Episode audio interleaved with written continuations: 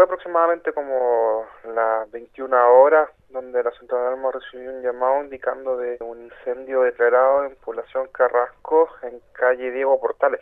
Bueno, al llegar la, la, primera unidad se percató que había un fuego violento, fase de libre combustión, afectando dos casas de habitaciones, variadas. Eh, no, cuando nosotros llegamos ya en la casa ya estaba ardiendo todo por sus cuatro costados. Claro, se bajó el perfil de cierta forma evitando la propagación a casas vecinas